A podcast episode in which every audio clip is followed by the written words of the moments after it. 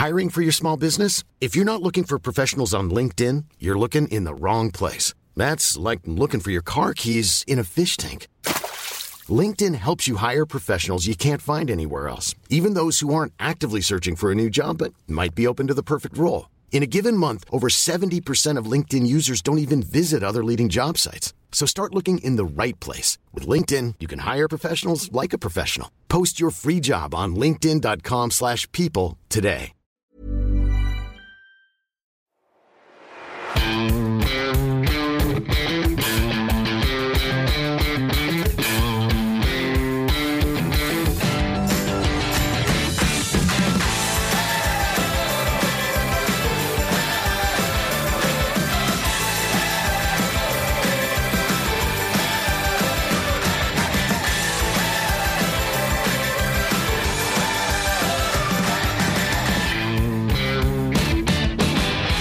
Moin Moin und herzlich willkommen zu einer neuen Folge des Finanzrocker Podcasts. Mein Name ist Daniel Kort und ich habe heute Matthias Schmidt zu Gast.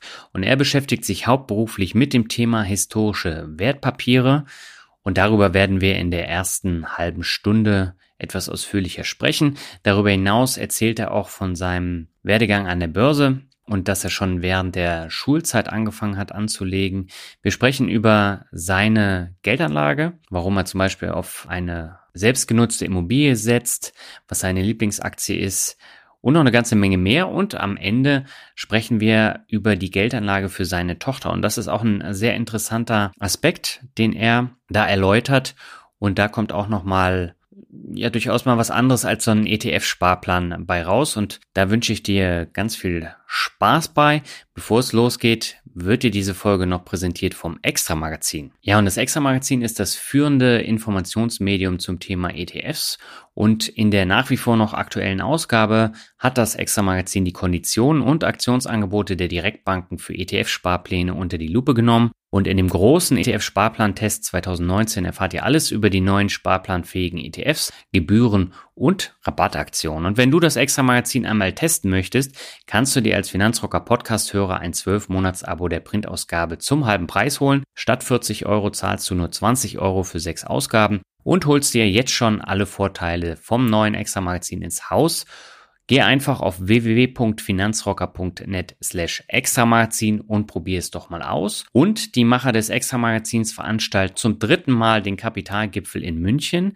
Am 22.03. findet dieser wieder im Haus der Bayerischen Wirtschaft statt. Dieses Mal bin ich zwar aus Zeitgründen nicht dabei, aber dafür viele meiner Podcast-Gäste, wie beispielsweise der Finanzvisier Albert Warnecke, Dr. Gerd Kommer, Christian Viröhl, Richard Dittrich und auch die Jungs von Immocation. Wenn du Lust hast, dann schau einfach mal unter www.kapital-gipfel.de vorbei. Und wir gehen jetzt ab zum Interview mit Matthias.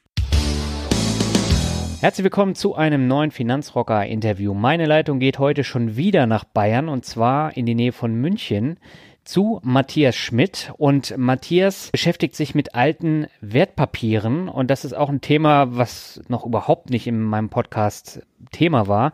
Und deswegen freue ich mich ganz besonders, dass wir über dieses Thema sprechen können und sage herzlich willkommen im Finanzrocker-Podcast, Matthias. Alles klar bei dir? Hallo Daniel, ja, herzlich willkommen. Bei mir ist alles klar, ja. Ich freue mich drauf, dass ich hier Gast sein darf. Ja, ich freue mich auch, weil ich habe ja am Rande schon so ein paar Sachen mitbekommen, was du alles machst. Und das ist ja ein Gebiet, was die meisten überhaupt nicht kennen. Ich kenne es auch nicht.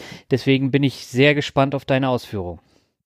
Ja, ich bin Vorstand beim Historischen Wertpapierhaus. Ja. Wir sind ein Auktionshaus für historische Wertpapiere und das sind alte Aktienzertifikate. Also früher war es ja so, dass Aktien noch gedruckt worden sind, wenn sie heute ja nur noch eigentlich äh, als äh, Computerzeile oder nur im Computer quasi verbucht werden. Ähm, war es früher so, dass die Aktien eben in Papierform verbrieft worden sind. Und wenn die Aktie dann verkauft worden ist, ist das Papier von einem eben zum anderen äh, Besitzer gewechselt. Mhm. Und diese Aktien werden heute gesammelt und haben ja, eine Fangemeinde. Und wir vermitteln im Prinzip als Auktionshaus hier zwischen Leuten, die ihre Sammlung auflösen wollen oder Stücke gefunden haben und wiederum Sammlern, die eben dabei sind, noch Sammlungen aufzubauen. Mhm. Bist du da jetzt in Deutschland allein oder gibt es da noch mehr so eine Häuser, die alte Aktien äh, verkaufen?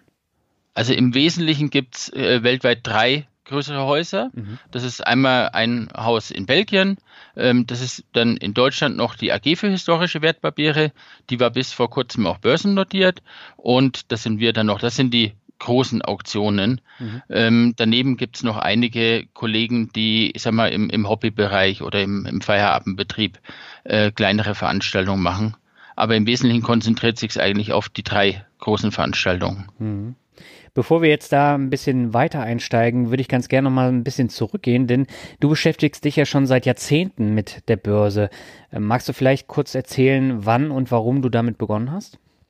Ja, gerne. Also das Ganze hat angefangen eigentlich nach dem Crash 1987. Mhm. Ähm, damals hat der Bankberater, ich sage heute lieber Bankverkäufer, ähm, mein Vater draufgebracht, ähm, doch mal in Aktien zu investieren und sich das Ganze mal anzuschauen. Ja.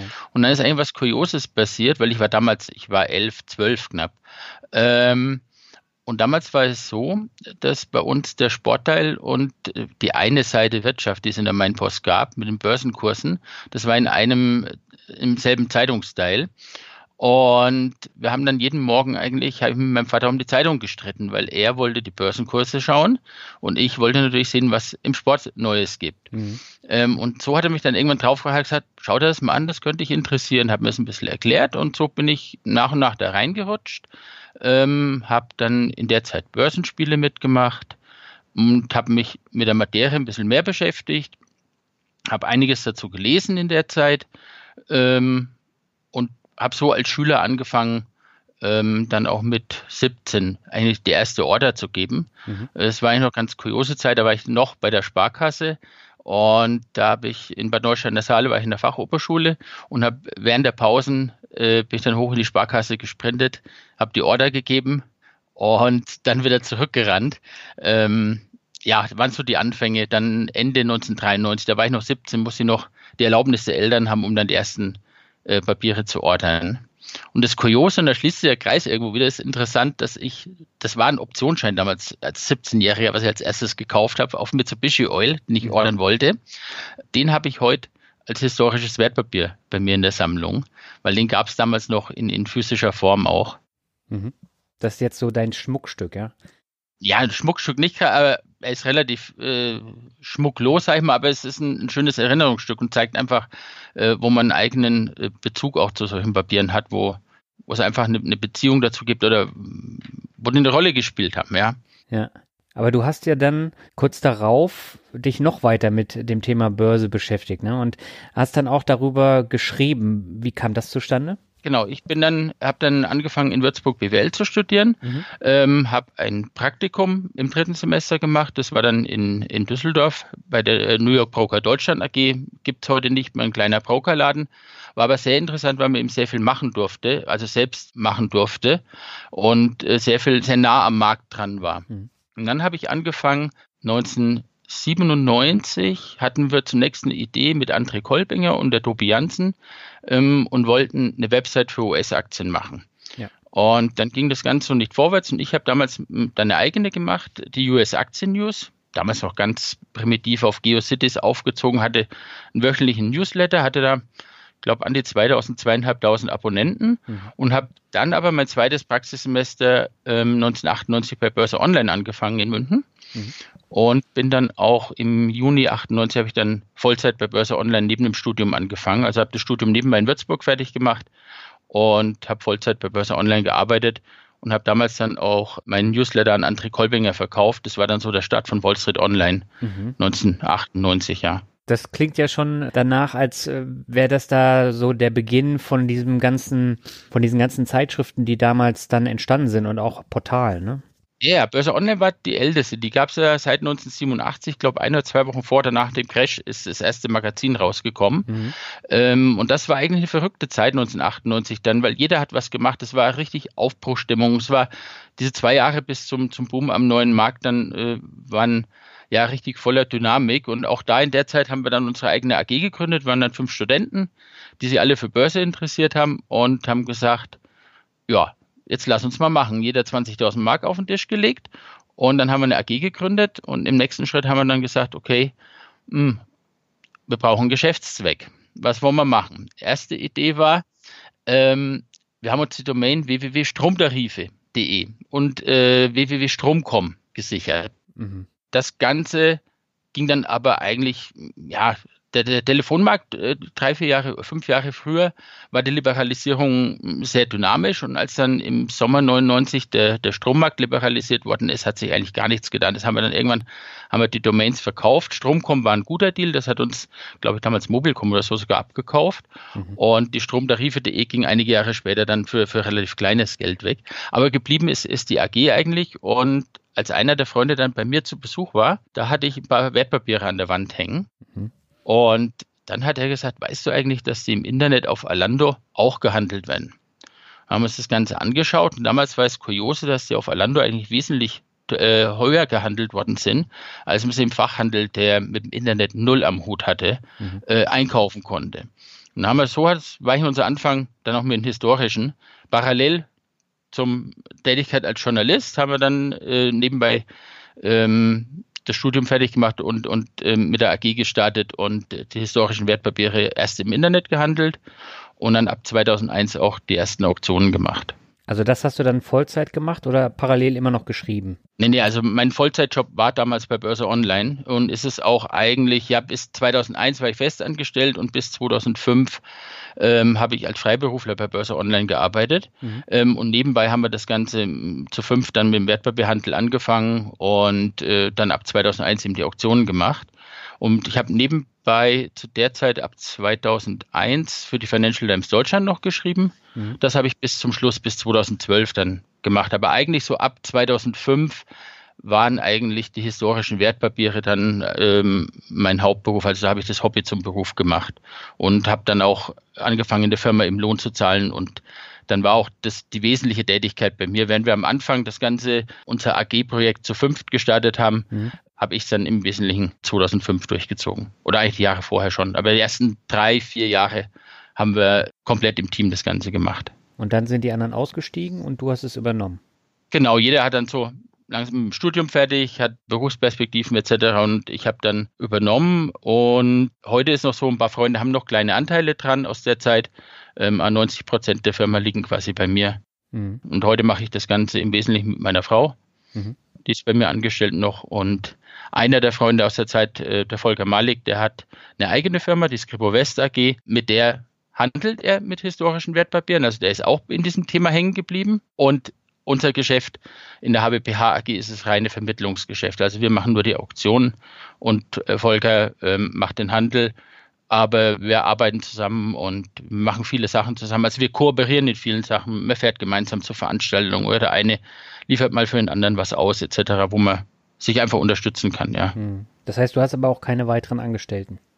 Nein, ich hatte mal eine Zeit lang eine Angestellte von ja, 2007 bis vor zwei, drei Jahren, aber äh, heute nicht mehr. Also meine Frau und ich machen das im Wesentlichen. Hm.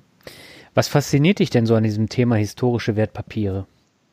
Ja, historische Wertpapiere haben eine ganz interessante Bedeutung. Und zwar, wenn man mal historische Wertpapiere mit anderen Sammelgebieten vergleicht, dann gibt es eine ganz äh, interessante Eigenschaft. Und zwar bei Briefmarken oder Münzen beispielsweise werden berühmte Persönlichkeiten oder Gebäude, Erfindungen abgebildet, nachdem sie gemacht worden sind oder nachdem jemand einen Erfolg hatte, ist er auf einer Briefmarke gelandet oder auf dem Geldschein. Oder früher haben Könige Münzen prägen lassen, wenn sie einen Sieg errungen haben Mhm. um das Ganze als Kommunikationsmittel einzusetzen. Sprich, die Münze ist im Reich verteilt worden und durch das Verteilen der Münze hat jeder gewusst, okay, unser König war erfolgreich, er hat wieder eine Schlacht gewonnen oder hat neue Ländereien erobert etc. Mhm. Bei den Wertpapieren ist es anders. Wertpapiere haben eine Finanzierungsfunktion. Das heißt, die Aktie diente als Werbeinstrument, um Geld einzuwerben und mit diesem Geld wurde dann etwas versucht oder realisiert aber es war noch nicht klar, wird das Ganze erfolgreich oder wird das Ganze scheitern. Es steckt noch eine gewisse Spannung auch in, in dem Papier drin oder es sind, wenn Geschichten von versuchten Unternehmungen erzählt, die nicht erfolgreich waren. Es wird nicht nur die eine Seite gezeigt, was nachher Glanz und Gloria war. Mhm. War ja klar, dass derjenige das U-Boot erfunden hat oder irgendeinen Motor erfunden hat oder das Automobil. Ähm, historische Wertpapiere zeigen auf der anderen Seite auch die Hunderte, die es versucht haben und im Prinzip gescheitert sind. Mhm. Was, was gibt es denn da für Beispiele von ähm, Wertpapieren, die dann gescheitert sind und heute viel wert sind? Zum Beispiel sind die Terraingesellschaften aus Berlin. Mhm. Also Berlin hatte von 1870 bis 1873 einen gigantischen Gründerboom. Damals wurden Planungen für Wohnhäuser aufgestellt, die ein Volumen von 12 Millionen Einwohnern in Berlin gefasst hätten. Mhm. Das heißt also, wir hatten von 1873, äh, von 1870 bis 1873 den Börsen- und Gründungsschwindel in Deutschland. In der Zeit gingen im Übrigen mehr Gesellschaften an die Börse als später zur Zeit des neuen Marktes. Äh, es war ein gigantischer Boom, es war gigantisch viel Schwindel dabei, aber jeder war in der Stimmung, investieren, investieren, investieren. Gibt es einen schönen Spruch von Otto Klarkau, der heißt so, so nach dem Motto, nehmt eure Wäscherin äh, in Acht, sonst kommt der Gründer und macht gleich eine Aktienwäscherei aus der Geschäftsidee. Und da war es so, dass in Berlin wahnsinnig viele ähm, Wohnungsbaugesellschaften eben initiiert worden sind mhm. und letztendlich die meisten gescheitert sind, weil äh, es war überhaupt keine Basis dafür da. Es waren die Einwohnerzahlen nicht da. Ähm, das Ganze ist dann zusammengebrochen ging 1873 von Wien über Berlin dann der Zusammenbruch und hat dann auch ähm, zu einer großen Krise geführt. Und von den Firmen, die in der Zeit entstanden sind, sind 90, 95 Prozent vom Kurszettel verschwunden. Mhm. Ähnliche Parallelen wie zum neuen Markt. Wenn man sieht, heute nach knapp 20 Jahren nach dem neuen Markt sind ein paar große Firmen übrig geblieben, die dominieren unser Wirtschaftsgeschehen. Das jetzt, ob das eine Amazon ist, ähm, eine Google, also Alphabet etc. Mhm. Und damals in den 1870ern war es ähnlich. Es gab wahnsinnig viele Neugründungen und einige Firmen haben diesen, diesen Wandel durchmacht und sind große Firmen geworden. Eine Deutsche Bank ist in der Zeit entstanden und viele Firmen, aber 90 Prozent sind im Prinzip auf der Strecke geblieben, hat der Markt aussortiert. Ja, und nochmal zurück zu den Berliner Terraingesellschaften. Da sind jetzt zum Beispiel sehr viele Stücke übrig, die auch sehr dekorativ sind, weil das mhm. ist ein, eine Besonderheit der Wertpapiere. Ähm, sie waren ja Werbeinstrument für das ja. Investment. Und je schöner die gestaltet waren, desto einfacher war es natürlich auch, äh, den potenziellen Geldanleger davon zu überzeugen, da Geld zu investieren. Also hat man zum Beispiel bei einer Bauverein Passage in Berlin wunderbar draufgezeichnet, wie das Gebäude künftig aussehen soll. Hm. Okay. Jetzt stelle ich mir natürlich die Frage, die Sachen sind ja sehr alt und es gibt ja auch nicht so viele Sammler. Wie viele Sammler gibt es denn weltweit, die solche Wertpapiere äh, sammeln? Ja, das ist eine Frage, wie definiere ich jetzt äh, den Sammler? Also wenn ich jetzt mal sage, es ist jemand, der ein fest definiertes Sammelgebiet hat, also zum Beispiel sagt, ich sammle deutsche Eisenbahnen mhm. und dann auch konsequent verfolgt, diese Sammlung aufzubauen, zu vervollständigen und ich sage mal 500 bis 1000 Euro im Jahr da bereit ist reinzustecken, dann mhm. schätze mhm. ich mal, dass es weltweit um die 2000, vielleicht 3000 Sammler sind. Sehr überschaubar, ne? Ja, das ist relativ, also es ist ein kleiner Kreis und viele, die dies intensiver sammeln, die lernt man irgendwann auch persönlich einfach kennen, ja. ja. Es, es weiterfasst und sagt, es sind Leute, die sich ja, so für ein Papier interessieren und auch mal eines kaufen und mal eins an die Wand hängen etc. Oder zum Beispiel einen Aktienkalender kaufen. Also es gibt Kalender, wo dann sechs oder zwölf Originalwertpapiere drin hängen, die zwar häufiger sind, aber es sind Originale, die da Monat für Monat drin hängen. Mhm. Dann, sage ich mal, sind wir irgendwo bei 15.000 bis 20.000 Interessenten oder Sammler jetzt weltweit. Also das ist die Frage immer, wie definiere ich das Ganze, ja. Mhm. Wo kommen die meisten Sammler her? Die meisten Sammler kommen im Moment noch aus Deutschland. Das hängt eigentlich auch so ein bisschen mit der Entwicklung zusammen, weil das Sammelgebiet eigentlich in den 1970er Jahren in Deutschland entstanden ist, um eine Gruppe junger Banker herum eigentlich. Mhm. Das war vor allem, die waren später, viele waren bei der BHF Bank damals tätig. Das war dann so, so eine Clique von damals ja 25, 30-jährigen Bankern die hatten Spaß daran, die hatten vor allem auch viele im täglichen Geschäft Berührung mit den Papieren mhm. und haben das Ganze dann haben miteinander getauscht und so ging das Ganze dann los. Ähm, damals wurden dann die Freunde historischer Wertpapiere gegründet von äh, Ulrich Trumm und Alfons Henseler und das war so, so der Beginn. Deshalb war auch in Deutschland da ein sehr starker Markt.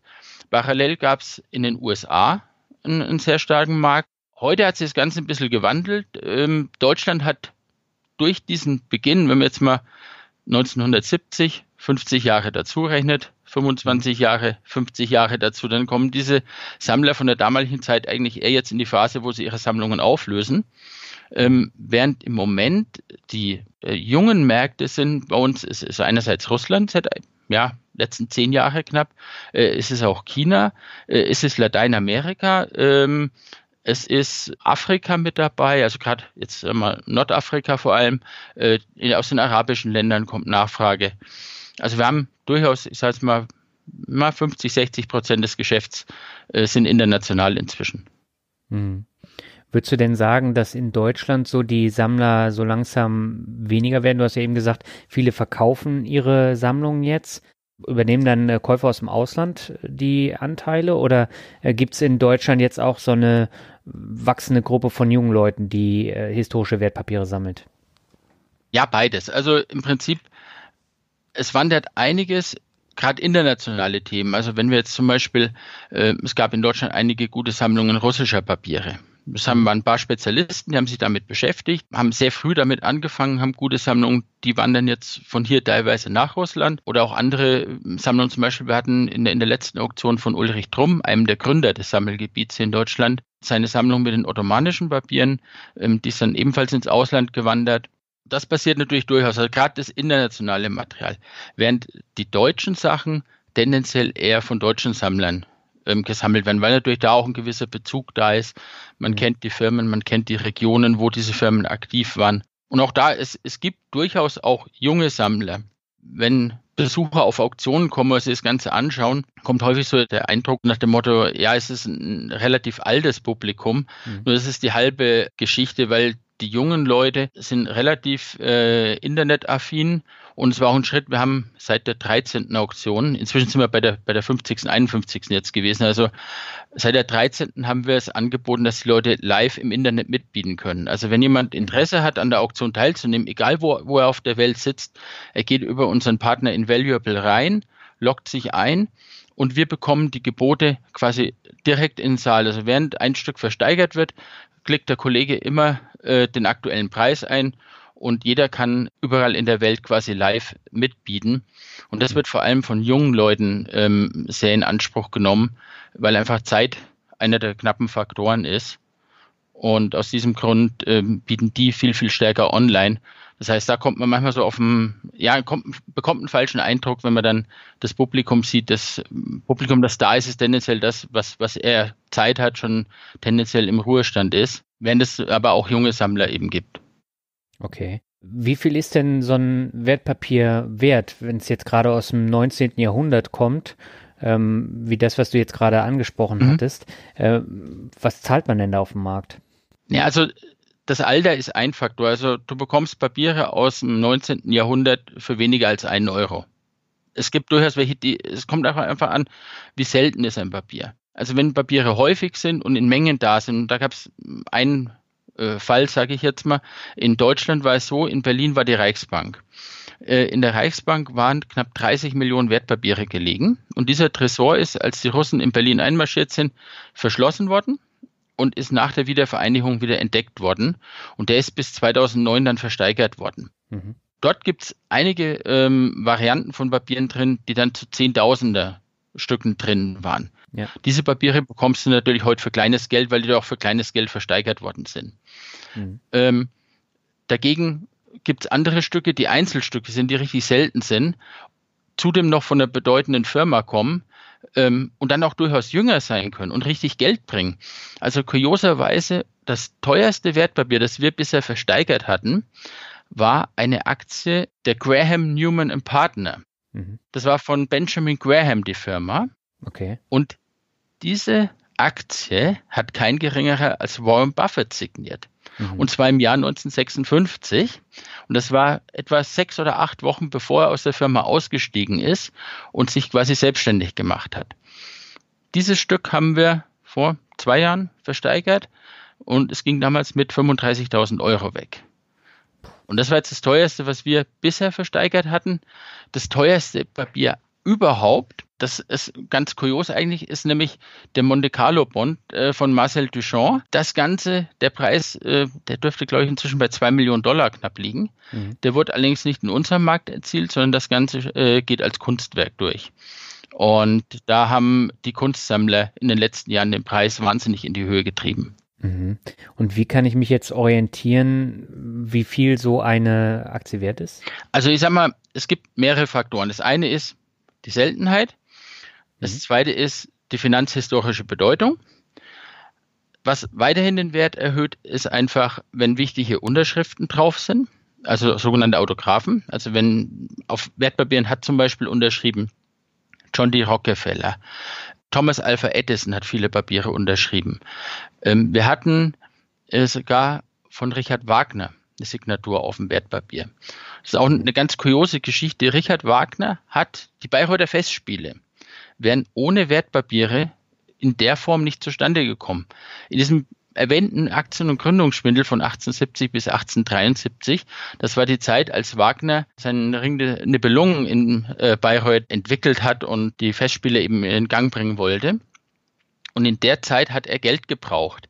Und er hat ähm, den Friedrich von Feustel damals gefunden. Das war in Franken ja der größte Schwindler eigentlich aus der Zeit des Börsen- und Gründungsschwindels. Mhm. Und er hat damals sogenannte Patronatscheine aufgelegt. Und die Leute mussten Geld zahlen haben einen Anteil an der Uraufführung bekommen. Also sie mussten Geld zahlen und die Dividende war in dem Fall, dass sie in die Uraufführung de, des Ring der Nibelungen durften. Und diese Papiere hat neben Feustel ähm, auch Wagner eben persönlich signiert. Das Stück ist zum Beispiel vor einigen Jahren mal mit 9000 Euro versteigert worden. Okay. Die seltensten Stücke, sage ich jetzt mal, sind, also wie gesagt, von den normalen Wertpapieren, die jetzt nicht von Kunst oder so beeinflusst werden, gab es ein paar Ausreißer. Das war einmal die Standard Oil Gründeraktie und auch die Nummer 1 der Deutschen Bank. Die liefen vor, dürfte bald zehn Jahre her sein, mit 10, 20 Jahre Standard Oil, da liefen die mit ähm, 120, 130.000 Euro umgerechnet. Ähm, danach kommen die meisten Wertpapiere in der Liga, also die richtig seltenen, zwischen 20 und, und 40.000 Euro. Ähm, das ist so die Preisrange, in der wirkliche Spitzenstücke sind. Hm. Gibt es denn da auch eine Preissteigerung über die Jahre oder entwickeln sich die einzelnen äh, Preise dann gar nicht mehr weiter? Doch, es gibt natürlich Preisveränderungen mhm. ähm, und man muss auch da unterscheiden, in welchen äh, Bereichen es ist. Das Problem ist, wenn du die Einzelstücke siehst, ähm, die tauchen häufig 20, 30, 40 Jahre nicht mehr auf. Wie will man an, an diesem Warren Buffett-Stück eine Preissteigerung messen? Mhm. Ähm, wenn die Stücke jetzt, äh, wenn es 20 Jahre oder 30 in der Sammlung bleibt oder gar nie mehr auftaucht. Und das sind ja. eigentlich genau die interessanten, bei denen es zur Preissteigerung kommen kann. Aus dem Grund haben wir eine Mischgeschichte gefunden. Wir haben vor einigen Jahren einen Index entwickelt, den HSDM-Index, einen Historic Stock Market Index. Mhm. Der beinhaltet 100 Wertpapiere. Und zwar, wir haben gesagt, wir nehmen nur Papiere rein, die mindestens zehnmal da sind maximal aber circa so 20, 25 Mal. Und die gleichzeitig eine gewisse Bedeutung haben. Also heißt zum Beispiel die Gründeraktie von Siemens und Halske drin. Mhm. Und wir streuen diese 100 Wertpapiere über die ganze Welt. Weil das ist nämlich auch ein Unterschied bei Preisentwicklung, wenn man immer spricht. Einzelne Märkte, gerade Deutschland, hat sich aufgrund des Einflusses durch die Reichsbank-Auktion in vielen Bereichen relativ schwach entwickelt.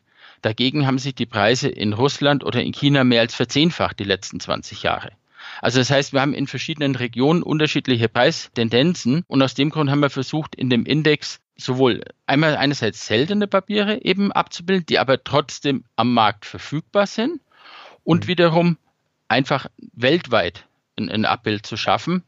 Und der Index ist gestartet Ende 2012 war er bei 100 Punkte und Ende letzten Jahres war er jetzt bei 124,6 um den Dreh, also knapp 25 Prozent seit Ende 2012. Mhm. Das ist jetzt nicht berauschend, aber es ist eine gewisse Wertstabilität da und ja. Siehst du das denn generell als Geldanlage, so, solche historischen Wertpapiere oder eher weniger? Also ich sage grundsätzlich, wenn jemand sich für Sammeln interessiert, und zwar egal was, ob das jetzt Wertpapiere sind oder ob jemand Briefmarken, Münzen, Modellautos etc. was sammeln möchte, wenn die Geldanlage im Vordergrund steht oder auch Kunst, wenn die Geldanlage im Vordergrund steht, möchte ich behaupten, geht es häufig schief. Und zwar ich am ganz einfachen Beispiel möchte ich es erklären. reine Sammler sind häufig die besseren Kapitalanleger als Leute, die mit der Intention Kapitalanlage an das Ganze rangehen. Warum ist das so? Wenn jemand als Kapitalanleger rangeht, dann versucht er möglichst günstig zu kaufen. Mhm. Wann bekommt er es günstig? Wenn sich niemand dafür interessiert. Sprich, wenn wir ein Stück haben, wo mehr Stücke im Markt da sind, als es Sammler dafür gibt. Nehmen wir an, von einer, von einer Aktie gibt es, gibt es sieben Stücke, aber es gibt nur vier Leute, die sich im Moment dafür interessieren. Dann sind immer drei Stücke im Markt zu viel da, die versucht werden zu verkaufen. Es müssen ja erstmal drei bzw. vier Sammler her, damit es Bietgefechte um diese Stücke gibt. Mhm. Rumgedreht, derjenige, der sammelt, der aus Leidenschaft sammelt und eine Sammlung systematisch aufbaut, der wird um diese guten, seltenen Stücke kämpfen. Nehmen wir an, ein Stück ist, ist, ist fünfmal da, es gibt aber sechs Sammler. Dann wird um jedes Stück, das rauskommt, gekämpft. Dann steigen die Preise. Wenn jemand dieses Stück wieder verkaufen möchte in einigen Jahren, dann hat er auch eine Chance, dass er einen guten Preis bekommt, weil er ist mindestens ein Sammler, vielleicht ist gar noch ein neuer Sammler dann da, der es nicht hat und der bereit ist, äh, darum zu kämpfen und dann eben auch einen entsprechenden Preis für das Stück zu bezahlen. Und deshalb ist es so, dass diejenigen, die aus Leidenschaft sammeln, meiner Erfahrung nach die besseren Kapitalanleger sind als Leute, die versuchen, im Prinzip das Ganze nur unter dem Gesichtspunkt Kapitalanlage zu betreiben. Mhm. Also würdest du sagen, das ist keine reine Liebhaberei, sondern das ist schon ein Teil der, der Geldanlage, wenn man so will, äh, aber unter bestimmten Voraussetzungen. Jetzt kommt darauf an, immer im Fokus sollte die Liebhaberei und die Sammlerei, die Leidenschaft dafür stehen. Die Beschäftigung mit der Materie, mhm. ähm, der Spaß am, am Erforschen der Sachen, ähm, an Beziehungen herstellen oder an, an, an Sachen entdecken. Warum sind, sind Sachen damals so gelaufen oder wie wurde etwas entdeckt? Wie wurde was finanziert? Da gab es ja auch früher schon sehr viele interessante Finanzkonstruktionen. Mhm. Dieser Spaß sollte definitiv im Vordergrund stehen, weil dort kann man sehr viel auch fürs aktuelle Börsengeschehen lernen. Also wenn ich jetzt gerade das Jahr 18 70 bis 1873 erwähnt habe, da gab es ein, ein, tolles Buch dazu von Otto Klarkau, der Börsen- und Gründungsschwindel. In dem beschreibt er, wie damals dieser ganze Boom vonstatten ging, wie der, der Crash nachher passiert ist. Da sind so viele Informationen auch für das heutige Geschehen an der Börse drin. Und das bekommt man eben beides mit. Also man bekommt im Prinzip mit den historischen Wert, Wert, Wertpapieren auch ja, ein Gefühl für einen Aktienmarkt oder Know-how für einen Aktienmarkt eben mitgeliefert weil man mhm. einfach Sachen sieht, die früher schon, wie sie früher gelaufen sind und vieles wiederholt sich in ähnlicher Form doch zumindest immer wieder. Ja, ja, das merkt man. Geschichte, reine Kapitalanlage, wenn jemand sagt, okay, ich möchte mein Portfolio diversifizieren und, und 10% sollen in Sachwerte und ich will da historische Wertpapiere etc. was kaufen, ähm, von dem Gedanken, da wäre ich sehr vorsichtig, weil das wird schwierig. Hm weil er einfach mit der falschen Einstellung meiner Meinung nach rangeht. Ja. Wie verdienst du denn da das Geld? Also rein über die Auktion und äh, das, was äh, dann mehr gezahlt wird oder wie verdienst du da dein Geld? Ich bin reiner Vermittler zwischen beiden mhm. Seiten und ich bekomme von beiden Seiten äh, meine Auktionsprovision. Mhm. Also das heißt, mein Umsatz ist letztendlich die Provision, die Käufer und Verkäufer zahlen. Ähnlich wie beim Immobilienmakler äh, agiere ich rein als Makler. Ich habe also, bin kein Eigentümer der Papiere, der Einlieferer, der mir seine Stücke gibt, profitiert voll an den Steigerungen, die die Papiere erfahren. Und mhm. ich profitiere eben genauso mit. Also ich profitiere umsatzabhängig quasi. Mhm. Okay, und jetzt gibt es, glaube ich, im Mai wieder die nächste Auktion und äh, da kann man dann auch über das Internet dabei sein und sich das mal anschauen. Genau. Man kann entweder live dabei sein, wir machen die Auktion in Würzburg, damit es relativ zentral in Deutschland liegt, ist auch eine schöne Stadt. Und entweder man kann, wie gesagt, physisch im Saal sein oder man kann im Prinzip auch live ähm, über den Computer einfach mitbieten. Der Katalog wird so vier Wochen vorher etwa online sein. Und das werden dann so wieder um die 2000 verschiedene Wertpapiere sein, angefangen von großen Namen wie Porsche oder eine Siemens etc. bis hin dann auch zu Spezialstücken aus diversen Regionen etc. Und da ist auch von, sagen wir, von der Preisliga ähm, sind günstige Stücke mit 20, 30 Euro dabei, bis hin eben hoch zu den richtig seltenen Sachen. Okay. Ich verlinke deine Seite im Blogartikel und in den Show Notes und da werde ich auch nochmal ein paar Bilder von so historischen Wertpapieren einfügen. Die hattest du mir ja zur Verfügung gestellt. Da kann jeder dann mal sich ein eigenes Bild machen, wie sowas dann aussieht. Genau, danke. Genau. Dann lass uns doch jetzt nochmal über deine eigentliche Geldanlage sprechen. Mhm. Das interessiert natürlich viele auch. Du bist ja aktives Mitglied auch in der Dividendenstrategie-Gruppe von Jonathan Neuscheler und äh, du gibst da ja auch dein Wissen immer wieder äh, weiter. Mhm. Ähm, wie legst du denn selber an?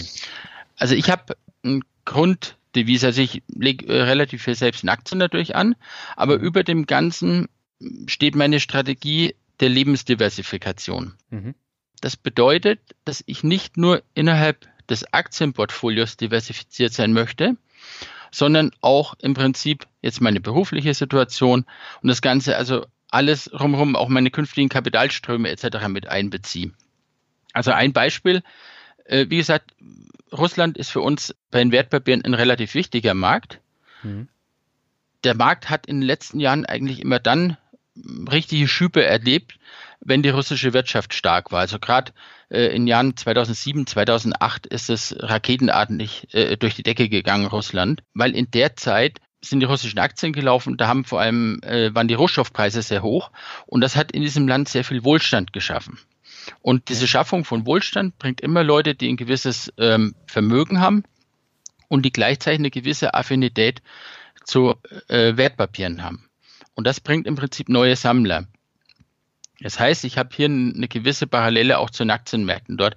Das heißt mhm. zum Beispiel für mich, ich habe die letzten 20 Jahre keine russischen Wertpapiere angefasst. Weil wenn Russland läuft, profitiere ich über mein, mein klassisches, äh, ähm, über mein Auktionsgeschäft extrem stark. Ich muss mhm. das Ganze also nicht noch hebeln über, über ein Investment im russischen Aktienmarkt. Ja. Ähm, das versuche ich äh, zu berücksichtigen. Oder die andere Geschichte ähm, ist in der Richtung, ähm, ich war nur relativ kurz fest angestellt. Ich habe also später mal eine relativ kleine Rente und bei meiner Frau ist es ähnlich. Also wenn wir 400 Euro aus der staatlichen Rentenversicherung in heutiger Kaufkraft bekommen, dann wird es mhm. viel sein. Das heißt, ähm, ich habe mir einen zweiten Baustein, äh, einen Baustein gesucht, der mir weiterhin lebenslänglich ähm, eine Rente zahlt. Das eine sind natürlich meine Dividenden aus den Aktien, klar. Ein anderer Baustein in der Richtung ist, ähm, dass ich ich habe lange mit dem ganzen Röhro-Priester und Sachen äh, gezaudert, aber es hat jetzt äh, vor einigen Jahren bei Fähren ein relativ gutes Angebot, ja, zu Discount-Konditionen, sag ich mal, für eine Röhro-Brände auf ETF-Basis gegeben. Mhm. Und dann habe ich mir gesagt, okay, das ist ein Baustein, der passt in meine Diversifikation mit rein. Ähm, damit erziele ich Einkommensströme bis an mein, an mein Lebensende im Prinzip. Und so versuche ich eben das Ganze, ich habe wir wohnen hier in unserem eigenen Haus, das ist inzwischen abbezahlt. Das heißt also, ich habe auch die Immobilienseite abgedeckt und so versuche ich im Prinzip das Ganze ein Stück weiter als das reine Aktienportfolio zu diversifizieren, sondern das Ganze über eben alle Lebensbereiche hinweg zu diversifizieren, ja. Hm. Und was für Aktien hast du in deinem Portfolio? Also ich habe auch in Summe, ich habe einige ETFs, mhm. ähm, die klassischen. Und ich habe aber mit Sicherheit auch zwischen 25 und 30 verschiedene Aktien. Ähm, das geht nach in verschiedensten Bereichen. Also ich habe einer meiner Lieblingsaktien ist da nachher. Mhm. Ich habe eine BASF, eine Münchner Rück, eine Nestle, ähm, Rünklinikum ist eine meiner, meiner Lieblingswerte, wo ich schon sehr lange dabei bin. Da habe ich eigentlich, ich sag mal, gehe ich nach, nach drei verschiedenen Arten vor. Mhm. Das eine ist, ich versuche Firmen zu finden, wo ich relativ gut einschätzen kann, wo stehen diese Firmen in, in, in 10, 15 Jahren. Mhm. Also ein Beispiel äh, da nachher ist ähm, für mich äh, eine der, der Lieblings, eines der Lieblingsunternehmen deshalb, das ist ein amerikanischer Misch Mischkonzern. Mhm. Und die sind im Bereich Life Science, Wasseraufbereitung, äh, Zahnmedizin etc. tätig. Und das Besondere ist, die haben das Danaher Business Konzept. Das heißt, sie haben auf Kaizen basierend ähm, vor 20, 30 Jahren ein System entwickelt, wo jeder Mitarbeiter durch muss. Ob Vorstand etc., wer neu in die Firma kommt, durchläuft erst mehrere Monate diesen Schulungsprozess. Mhm. Das Ziel ist, dass der Mitarbeiter motiviert wird, überflüssige Prozesse von sich aus zu sehen, die abzuschalten, Innovation voranzutreiben. Und das Ganze wirkt richtig gut. Die sind von der Performance her, halten die mit dem mit, was Warren Buffett bei Berkshire Hathaway erzielt hat. Mhm. In Summe haben die seit 1990, ich glaube, um die 400 Unternehmen übernommen, integriert, zu neuen Geschäftseinheiten zusammengefasst, die thematisch passen. Und das ist das Interessante. Ähm, das Management unterliegt hier keinem Größenwahn, sondern die spalten immer wieder Geschäftsbereiche ab. Ja. Das Industriegeschäft haben sie zum Beispiel vor zwei, zweieinhalb Jahren als Fordive abgespaltet. Fordive führt dieses Business-System ebenfalls weiter. In diesem Jahr wird das Dentalgeschäft abgespalten. Und dennoch hat dann nachher, glaube ich, einen Börsenwert von knapp 80 Milliarden Dollar. Mhm. Also kaum jemand kennt die Firma vom Namen her, ähm, aber sie ist größer als äh, die meisten äh, deutschen DAX-Unternehmen. Ja? Mhm. Und das Unternehmen hat einen sehr stabilen Gewinnverlauf Kursverläufe, äh, Schwankungen sind deutlich niedriger. Und wie gesagt, ich habe ein Gefühl, wo dieses Unternehmen stehen wird, weil dieses System funktioniert. Und warum soll es ab jetzt nicht mehr funktionieren? Mhm. Also sie sind gut durch Wirtschaftskrisen gekommen und die entwickeln sich solide weiter. Ein ähnliches Beispiel, was ich jetzt neu gekauft habe vor einigen Monaten, ist die Bechtle AG. Mhm. Und zwar Bechtle hat zum vierten Mal jetzt eine Vision veröffentlicht. Und zwar immer zwölf Jahre im Voraus. Also die letzte Vision ist 2008 in der Finanz- und Wirtschaftskrise veröffentlicht worden mit dem Ziel 2020. Das Ziel war damals, dass sie 2020 5 Milliarden Umsatz erreichen, 10.000 Mitarbeiter haben und eine Marge von irgendwas 5 Prozent war es, glaube ich. Ja. Sie haben, das war die dritte Vision bereits, nachdem sie es zwei Jahrzehnte vorher jeweils ebenfalls hatten. Ähm, sie haben diese Vision wieder erreicht. Und jetzt haben sie die Vision für 2030 veröffentlicht mit 10 Milliarden Umsatz, weiß nicht, was die anderen Grenzen 5, 5 Prozent äh, Marge. Das heißt, ein Unternehmen, das dreimal so gut lange in die Zukunft geblickt hat, mhm. dass sie ähm, diese Vision erreicht oder sogar ein Stück vor der Zeit erreicht haben.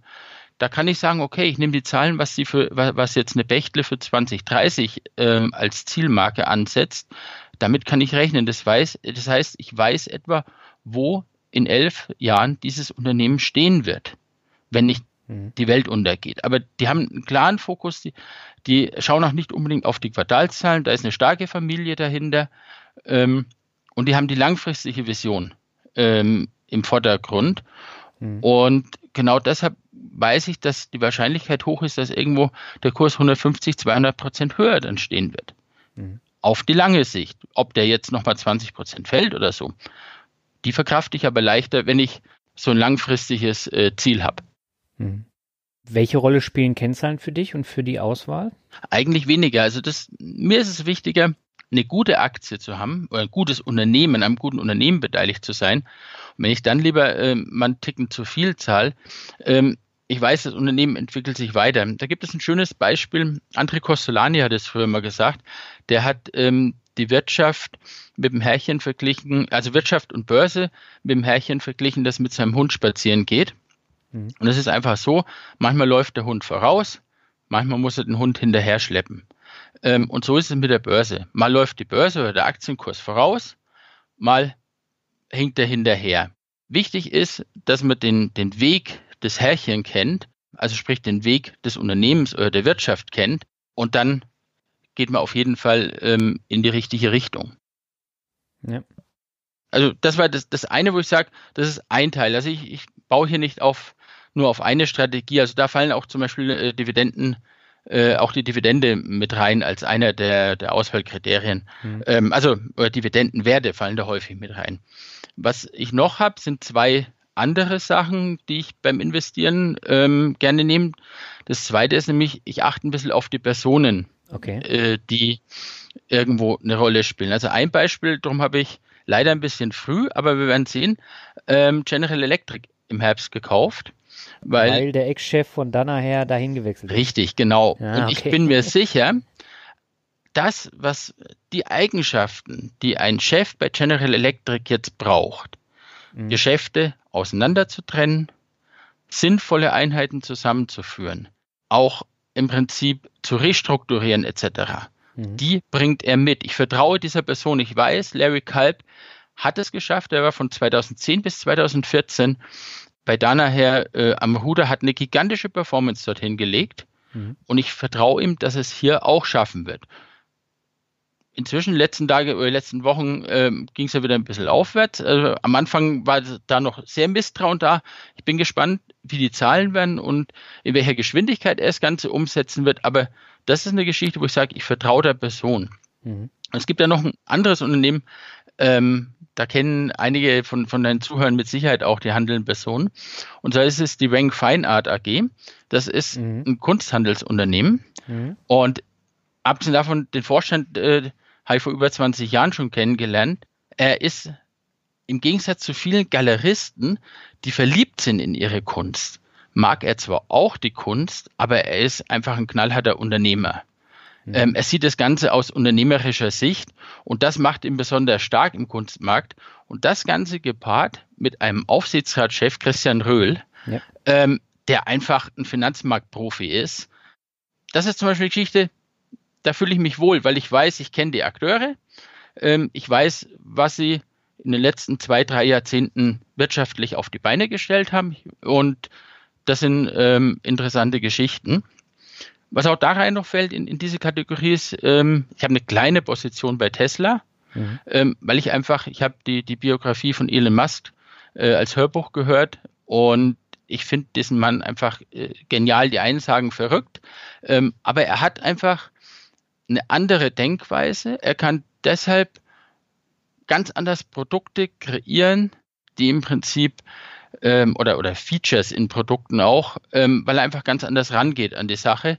Und er zieht meiner Meinung nach damit auch andere Mitarbeiter ran, mhm. als es in, in, einem deutschen Autokonzern äh, zum Beispiel der Fall ist. Und deshalb kann ich mir gut vorstellen, dass Elon Musk da weiter äh, sehr erfolgreich sein wird. Mhm. Ich habe noch mal eine kurze Frage zu Danaher. Ähm, Danaher ist ja kein Dividendenwert, also die haben ja eine Ausschüttungsquote, die liegt bei unter 20 Prozent, also Ausschüttungsquote mhm. auf den Gewinn ist sehr gering. Ich glaube, äh, Dividendenrendite liegt bei unter einem Prozent. 0,7 etwa ähm, um den Dreh, ja.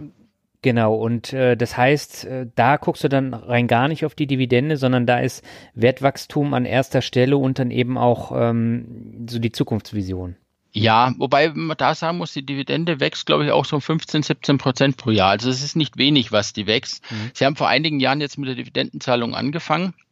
Und man darf bei da nachher, wenn man jetzt die ähm, im Internet nachschaut und die Dividendenzahlung sieht, ja. dann ist einmal ein Rückgang drin. Nur den darf man nicht rechnen, weil die haben ja damals Fortife abgespaltet. Mhm. Ähm, und Fortife war damals ein Drittel des Gesamtgeschäfts. Das heißt, dass okay. Natürlich nach der Abspaltung dann auch nur zwei Drittel Dividende zahlen, äh, ist ja irgendwo logisch. Also wenn man beides zusammenführt, was Vorteil und nachher Dividende zahlen, kommt man trotzdem weiter auf die Steigerung. Und ich glaube, die haben vor einigen Jahren angefangen. Erst lange Zeit haben sie keine Dividende gezahlt und dann sind wir bei so Steigerungen so 15, 17 Prozent im Jahr. Wobei ich sagen muss, wenn ein Unternehmen was Gutes mit dem Geld anzufangen weiß, mhm. und mehr Rendite erwirtschaftet, als ich mit dem Geld erwirtschaften würde, ähm, dann soll es das Geld gerne eine Weile noch behalten und damit weiterwirtschaften. Mhm.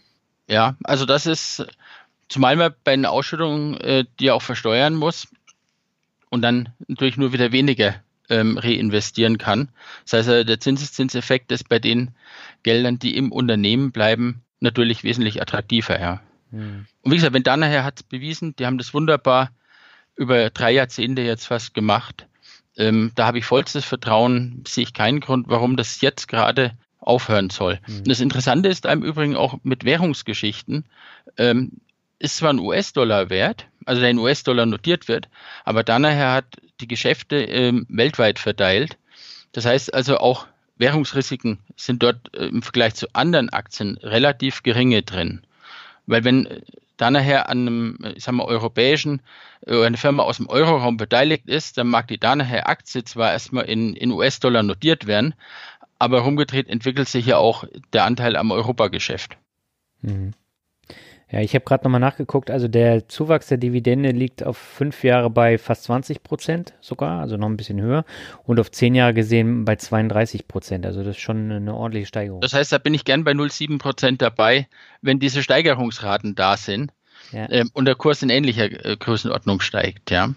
Ja. Und das, ja, der, der dritte Bereich, was noch, äh, wo ich meine Investments glieder, das mhm. ist meiner Meinung nach fast sogar der spannendste, weil der in den letzten Jahren wieder möglich geworden ist irgendwo. Und zwar, das sind eigentlich, ich sage mal, Sondersituationen. Mhm. Es gibt heute häufiger, also ich sage mal, wenn die Wahrnehmung sich von den objektiven Tatsachen irgendwo unterscheidet, ähm, ein, oder in einzelnen Bereichen Panik ist ein Beispiel, äh, da drin sind die offenen Immobilienfonds, die abgewickelt werden jetzt. Also mhm. im Jahr 2008 war ja eine Phase, ähm, wo viele Bankberater ihre Kunden als Festgeldersatz oder Tagesgeldersatz in offene Immobilienfonds getrieben haben. Mhm.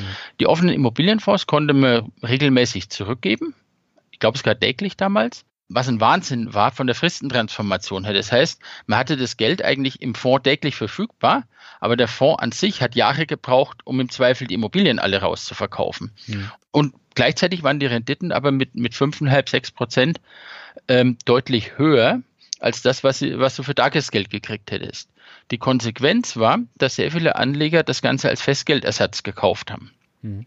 Die sind also hergegangen, haben die offenen Immobilienfonds in Mengen gekauft und als 2008 nach der Lehman-Krise dann jeder eigentlich nur noch in Sicherheit, in Cash wollte, haben die so schnell rausgewollt aus den offenen Immobilienfonds, dass viele ihre Pforten geschlossen haben. Und die haben dann gesagt, okay, wir können diesen Kapitalwünschen, äh, den Verkaufswünschen nicht nachkommen. Und die waren dann für zwei Jahre, waren die offenen Immobilienfonds von der Rücknahme ähm, ausgesetzt. Das heißt, die Leute sind nicht an ihr Geld gekommen. Ja. Und dann hat die Börse Hamburg irgendwann den Handel angefangen. Und nach den zwei Jahren hat man auch Versuche gemacht, die wieder aufzumachen. Das Ganze ist gescheitert. Ähm, dann wurde die Liquidation dieser Immobilienfonds beschlossen. Und die Börse Hamburg hat dann einen Zweitmarkt aufgemacht, bei dem diese Anteile gehandelt worden sind. Und da waren offene Immobilienfonds dabei, die zu 40 Prozent, 40, 45 Prozent ihres Net Asset Values gehandelt worden sind. Mhm. Das heißt, man hat zu einer Zeit, wo der Immobilienboom angefangen hat hier in Deutschland so richtig die, die Welle, hat man Immobilien mit einem Abschlag von fast 50 oder von rund 50 Prozent auf den vom Gutachter geschätzten Wert bekommen. Beim Realisieren waren dann manche ein bisschen, war es ein bisschen schwieriger und manche Werte waren auch ein bisschen, äh, wohl ein bisschen hoch noch angesetzt, aber letztendlich, man hat den mit Discount bekommen. Und das war eine Sache, alles wollte nur Cash, aber wer den Wert dahinter angeschaut hat, und hat gewusst, okay, welche Objekte sind dahinter, wie lassen die sich eventuell verwerten etc. Der hat äh, damit re relativ gute Erträge gemacht. Und diese offenen Immos sind jetzt weitgehend, also die, die werden immer noch abgewickelt, es wird noch zwei, drei Jahre sich hinziehen. Die meisten diese, dieser Fonds sind aber inzwischen reine Cash Anlagen. Also die haben teilweise zu 100 Prozent Cash. Die müssen aber noch drei Jahre jetzt warten, bis die letzten Verjährungsfristen von irgendwelchen Steuerrückstellungen auslaufen. Und dann bekommt man alle paar Monate, äh, alle halbe Jahr gibt es eine kleine Ausschüttung und kommt dann wieder eine Mail. Ähm, der Rücknahmewert steigt von 1 Euro auf 1,20 Euro, mhm. weil wir haben wieder eine Rückstellung, die aus haftungsrechtlicher Sicht oder aus steuerrechtlicher Sicht gebildet war, aufgelöst. Und da gibt es interessante Renditen. Das war ein Marktsegment, wo nur ganz wenige Leute im Prinzip sich mit beschäftigt haben. Einer war unser Wettbewerber, der Herr Benecke, der hat es mit der CS Realwerte äh, recht professionell gemacht. Und einige Hedgefonds haben da auch äh, im kleinen Stil mitgemacht. Aber der Markt war eigentlich für viele zu klein, für, für richtig große Investoren, um sich damit zu beschäftigen. Mhm. Und dasselbe war ein zweites Beispiel, was ein bisschen jünger ist, ist die Procon. Mhm. Procon kennst du vielleicht, gerade ja. in Norddeutschland, glaube ich, äh, sehr bekannt, die kommen aus Itzehoe. Ähm, Procon hat ja Genussscheine ausgegeben, die haben insgesamt, ich glaube, 1,5 Milliarden Euro eingesammelt. Mhm. Sind dann in die Insolvenz gegangen, weil sie das Genussscheingeld eigentlich genommen haben, um neue Gelder einzuwerben, so wie ich das mitbekommen habe. Die Vorgeschichte habe ich so nur, habe ich nur am Rande verfolgt. Aber das Interessante war dann, dass sie einen sehr, sehr schlauen Insolvenzverwalter hatten. Dieser Insolvenzverwalter ist hergegangen und hat gesagt, okay, schauen wir, was an Assets da ist, weil sie hatten ja auch einiges an Windparks gebaut. Die liefern Einspeisevergütung, die liefern Erträge. Diese Windparks hat er genommen, um sie als Sicherheit für eine Anleihe herzunehmen. Mhm. Also die Anleihe ist besichert mit den Windparks, mit den Erträgen aus den Windparks. Diese Anleihe hat ein Volumen von 500 Millionen. In der Gläubigerversammlung ging es dann so, dass die Gläubiger im Verhältnis 1 zu 3, also für 1,5 Milliarden waren die Genussscheine, 500 Millionen gab es nachher Anleihen. Jetzt waren ein paar ganz schlaue Anleger da, äh, die von Börse nicht wirklich Ahnung hatten, die haben gesagt, ah, wir wollen keine Anleihe, das ist so ein kapitalistisches Instrument und wir haben mit den Genussscheinen schon, sind wir schon auf, auf Schnauze gefallen. Also wir wollen, wir wollen Geld, wollen Bargeld, wollen Cash. Da hat der Insolvenzverwalter, lief das Ganze dann so, ja, ähm, die Gruppe bekommt Cash, aber sie haben sich dann darauf geeinigt, dass sie den Cash ein Jahr nachdem die Anleihe am Markt ist bekommen. Und zwar der Insolvenzverwalter verkauft für diese Gruppe, die Cash möchte, die Anleihe am Markt. Knapp 30 Prozent der Anleger haben sich für die Cash-Variante entschieden. Demzufolge war klar, am ersten Handelstag, wo die Anleihe am Markt war, der Insolvenzverwalter muss 150 Millionen in zwölf Monaten platzieren. Mhm. Dann kannst du ausrechnen, was die schlaueren Druckgläubiger gemacht haben. Nämlich verkaufen, verkaufen, verkaufen, verkaufen. 96 erster Kurs, dann 92 und dann waren wir irgendwann bei 70. Ein Coupon von dreieinhalb Prozent hat die Anleihe mhm. und die ist besichert mit den Windparks innerhalb, ich glaube, die letzte Woche, wo er noch, wo er das liquidieren musste, hat er dann wohl einen institutionellen Anleger gefunden.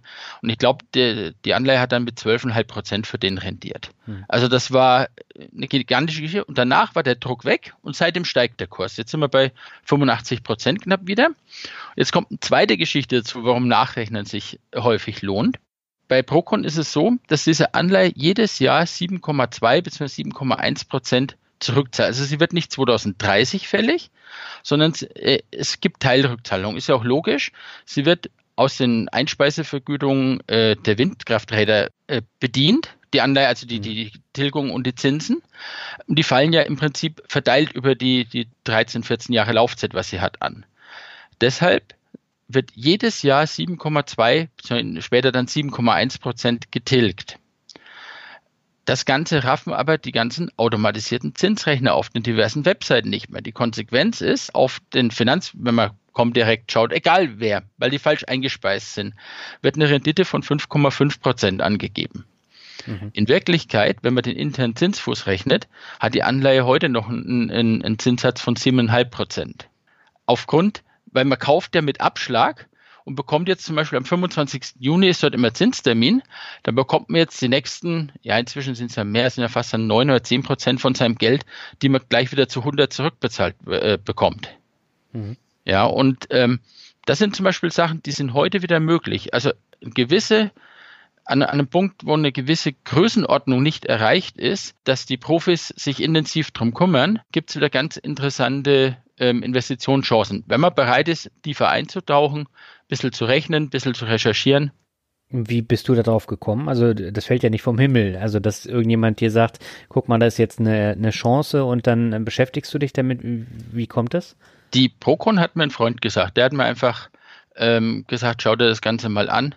Ähm, was denkst du darüber? Also drum, ich tausche mich gerade, dafür ist Facebook ähm, genial, mhm. ähm, sehr viel mit anderen Investoren aus und der eine hat da mal was, der andere hat dort mal ähm, was, wo sich der andere anschaut und so kommt man dann drauf und schaut sich das an. Die hatte ich über ein halbes Jahr vorher quasi schon beobachtet, als also während dieser Phase, wo der Abverkauf stattgefunden hat. Mhm. Und der hat auch mich gefragt, hat gesagt, wo siehst du die Risiken etc. Und so hat man das gemeinsam dann da rausgesucht. Mhm.